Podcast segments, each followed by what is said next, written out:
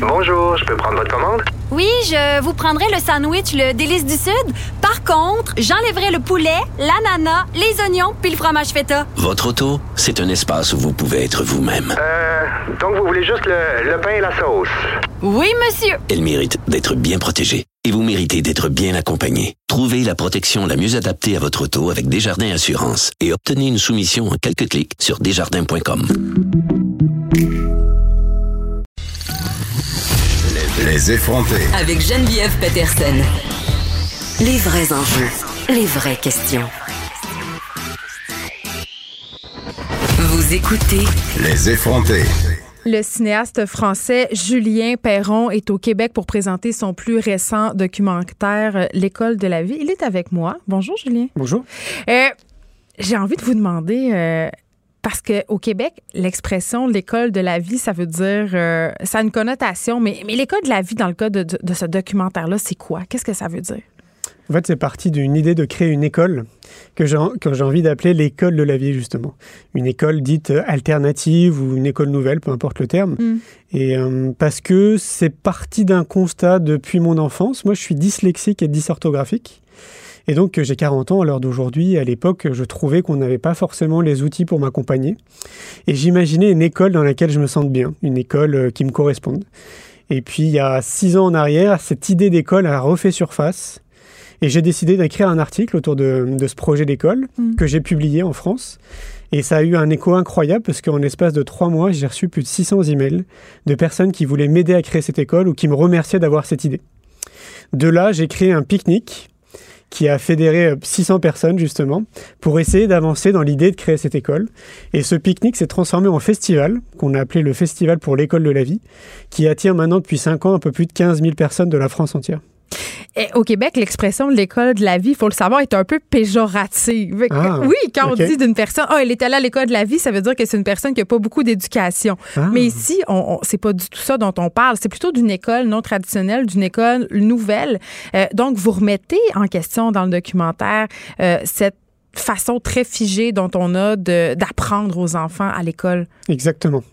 Exactement, oui. C'est- un sentiment qui a l'air d'être vraiment partagé par beaucoup de personnes. Mais le système, quand même, en France et ici, est assez différent. En France, on scolarise les enfants très jeunes. Oui, alors différent, je pense qu'il doit l'être, ça c'est sûr. Par contre, il y a des troncs communs, et c'est des troncs communs qui sont même à l'échelle mondiale quasiment tous communs. C'est-à-dire, C'est-à-dire qu'on a tous envie, peu importe dans les pays dans lesquels je vais, de remettre en question le système éducatif et de le changer.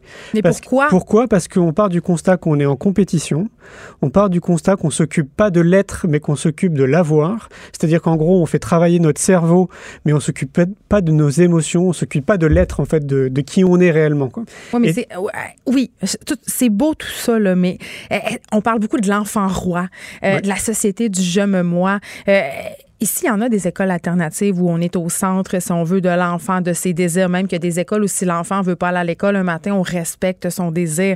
Sauf qu'à un moment donné, rendu dans la vraie vie, entre guillemets, mettons des guillemets, Monsieur Perron, euh, ben, il y en aura peut-être pas autant de bienveillance, de compréhension. Donc, est-ce qu'avec cette école-là qui est non traditionnelle, on prépare vraiment les enfants à faire partie de la société? Complètement, mais à 4000% Et justement, ça fait partie des inquiétudes que beaucoup de parents pourraient avoir, justement, Ben oui. avant de les placer dans des écoles. Et c'est même tout l'inverse, justement. On les prépare au-delà de ce qu'on devrait les préparer parce qu'on les apprend. Enfin, on leur apprend même pas, en fait. On les accompagne juste dans ce qu'ils sont réellement. Euh, je- il y a tellement d'exemples. Moi, je- ce que je pense, c'est qu'on a, on a tous des excellences. On est tous très, très bons dans quelque chose. Moi, j'ai réussi à découvrir mes excellences assez tôt. Vers l'âge de 12 ans, je me suis aperçu que j'étais bon pour fédérer des gens autour de moi. Vous, ça va être autre chose, par exemple. Et donc, l'idée qui est assez simple, c'est d'essayer de nous accompagner justement dans nos excellences. C'est une certaine école à la carte? Plus ou moins.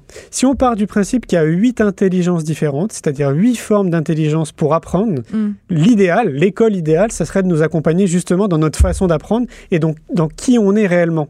Si moi, par exemple, je Mais suis... comment on fait pour élaborer des programmes? Parce que quand on élabore un programme, on l'élabore pour la masse. On peut pas élaborer un programme par enfant. Alors, par enfant, oui et non. Par exemple, Maria Montessori, ça fait un siècle qu'elle a créé sa méthodologie. Elle s'adapte quand même à beaucoup d'enfants. Et l'idée Très populaire chez les garderies euh, ici. Et eh oui, euh, évidemment. C'est le courant le plus connu, mais il y a aussi euh, Steiner, Freinet, Reggio. Il y en a plein. Et sans compter tous les professionnels qui gravitent autour de l'éducation nationale et qui proposent des outils pour accompagner les parents, les enfants et les enseignants. Je vais vous donner un exemple mm. qui est très connu en France. C'est une dame en fait qui s'appelle Anne-Marie Gagnard. Elle a créé une méthodologie qui s'appelle Défi 9, donc un défi et le chiffre 9. Et ça permet à n'importe qui en une semaine de plus faire de fautes d'orthographe. J'aimerais le relever. oui, oui, C'est validé par des scientifiques. OK. Ça fait 20 ans qu'elle propose son activité. Elle donne des conférences partout dans le monde. Elle a écrit une dizaine de livres. Sauf que ce, cette méthodologie ne s'intègre pas au sein de l'éducation nationale puisqu'ils ne veulent pas en entendre parler. Euh, il y a quelque chose qui m'a frappé dans votre documentaire que j'ai trouvé euh, fort intéressant. Vous avez souligné tantôt le fait que vous étiez un enfant différent, que vous avez de la difficulté à l'école. Et en ce moment, ici au Québec, euh, on a un problème avec le décrochage scolaire chez nos garçons. On, on a un problème aussi d'anxiété euh, quand même généralisé chez nos jeunes. Je pense pas que ce soit seulement l'apanage du Québec. Là. Je pense que c'est un problème généralement dans le monde occidental.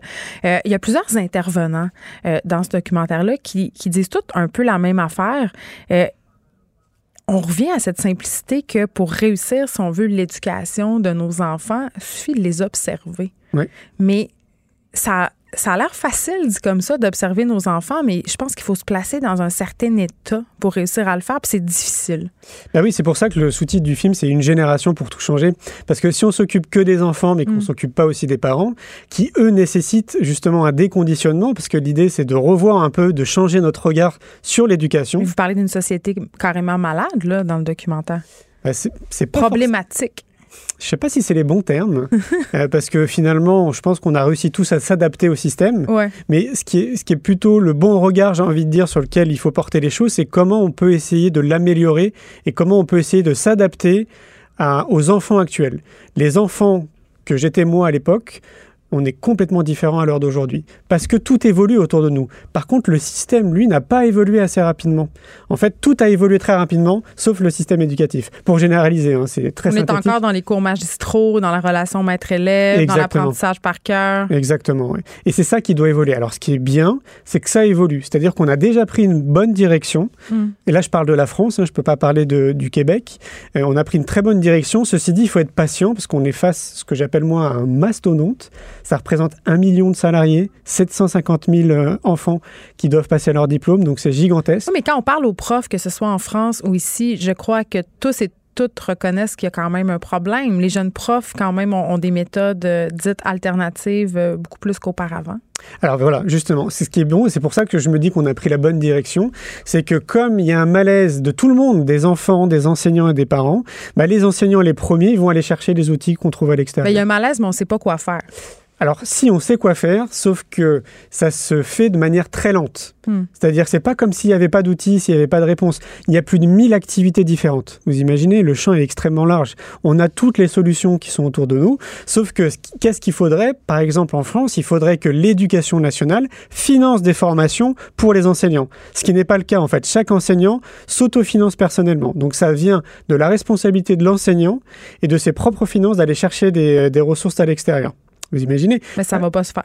bah, ça se fait, mais du coup, du coup bah, ça se fait lentement. Oui, mais il y, a quand même, il y a quand même un certain utopisme dans votre documentaire. J'écoutais ça puis je me disais, mon Dieu, tout ça est bien beau, mais euh, j'entendais notamment une intervenante dire euh, ça serait bien si j'étais ministre, euh, j'offrirais aux parents une formation d'un an avant de devenir parent. Je veux dire, ça se pourra pas. Euh, il y avait des choses aussi qui m'ont fait sourciller. Euh, une bio-nutritionniste, vous m'expliquerez c'est quoi ensuite, euh, qui disait que les femmes enceintes, au-delà d'une alimentation saine, devraient s'alimenter de pureté et de bonheur. Moi, j'écoutais ça puis je me disais, mon Dieu, tu sais, euh, c'est ésotérique et ça fait partie de ce, que j'appelle l'industrie du bonheur, le bonheur Inc. Et, ça, et ça me tapait sur les nerfs. J'ai ah trouvé ça culpabilisant ah, comme parent d'entendre un discours comme ça, de me dire, je n'ai qu'à m'abreuver de bonheur et de bonnes énergies pour que tout aille bien. C'est beaucoup plus compliqué que ça, là. Ah oui, Évidemment que c'est plus compliqué, on ne dit pas que c'est simple, mais par contre c'est une réalité. Hmm. C'est-à-dire que c'est basé quand même sur des faits.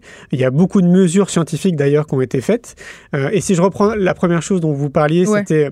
Euh, la formation pour les parents. Exactement. Moi je pense que juste une journée de sensibilisation, ce serait très bien. C'est euh, nous en France, on a une journée de sensibilisation à la prévention routière pour voir un peu comment ça se passe et pour euh, nous dissuader de faire des de rouler trop vite. Mais on a etc. des cours de préparation à la naissance ici à n'en plus finir. Là. On a 12 semaines de cours. à la naissance, mais pas être parent. OK. C'est pas pareil. Qu'est-ce qu'on apprendrait dans ce cours-là? Eh ben, j'en ai aucune idée. bon, ben là, je pensais que vous alliez me fournir des réponses. J'en ai aucune idée parce que, enfin, j'en ai aucune idée parce que déjà ça n'existe pas, mais justement, ce qui est intéressant, c'est qu'on peut tout imaginer. En tout cas, je pense que ça, peut-être, ça dissuaderait certaines personnes de se lancer dans le rôle d'être parent. Parce que, euh, je vous la- je vous l'apprends pas, visiblement, vous avez trois enfants. Être parent, c'est quand même un changement radical de vie. Ça, ça engendre beaucoup de choses euh, dans notre vie et je pense que beaucoup de personnes ne sont pas forcément prêtes à ce changement. Il y a toute cette idée aussi euh, de communication bienveillante Tout avec fait. les enfants. Oui. Euh, ça aussi, je l'ai trouvé culpabilisante un peu parce qu'on veut, on veut, comme parents, je sais pas si vous avez des enfants. J'ai pas d'enfants. Ben, c'est ça. Par choix. Ben, je salue ce choix euh, quand il est fait de façon euh, justement éclairée. Euh, mais quand on a des enfants puis on entend tout plein d'intervenants nous dire il faut axer sur la communication bienveillante, il faut aussi, il faut ça, tu dis OK là, mais au quotidien là, c'est dur d'être tout le temps dans cet état d'esprit-là. Il y a personne de parfait. Puis des fois, oui, ça m'arrive de n'être zéro pas bienveillante et de gueuler après mes enfants. Mais tant mieux, tant mieux. Et c'est parce que je pense, c'est parce que les professionnels disent. C'est Mm. impossible d'être parfait. Il n'y a pas de parents parfaits. Et je pense que justement, c'est là qu'il faudrait pointer les- le, le doigt. N'essayez pas d'être parfaite. C'est impossible. Par contre, d'essayer de faire de son mieux, ça, c'est possible. Et il y a des outils pour tendre vers cette direction. C'est ça, je pense, qu'il faut, qu'il faut comprendre. C'est ce premier pas pour se dire, OK, il y a des solutions qui m'entourent, je peux essayer de faire du mon mieux pour tendre vers ça, voyons ce que ça donne. Par contre, oubliez d'être euh, parfait, ça, ça, ça n'existe pas, la perfection. Et elle ressemblerait à quoi cette école de la vie, euh, selon vous, Julien Perron, si vous la fondiez? Et bien justement, pour moi, dans l'idéal, il faut un centre de formation pour les parents, un centre de formation pour les enseignants, un centre de développement personnel Pardon. Allez-y, continuez. et une école, évidemment, pour les enfants. Parce que l'idée, c'est vraiment d'englober tout le monde. Si on s'occupe que des enfants, on passe à côté de quelque chose. Si on s'occupe que des parents, on passe aussi à côté de quelque que c'est chose. une approche communautaire. Un peu, oui. Alors, communautaire en France, c'est un peu euh, péjoratif. Euh, moi, j'aurais envie de dire plutôt une approche globale. Je sais pas si ça veut dire la Holistique.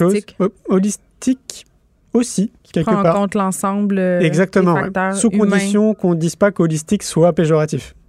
Non, pour moi, c'est pas Alors, péjoratif. très bien. Donc, holistique. Euh, Julien Perron, merci. Il y a une projection ce soir de votre documentaire l'École de la vie. C'est à 19h au centre SOA. Merci beaucoup d'avoir été avec nous. Merci.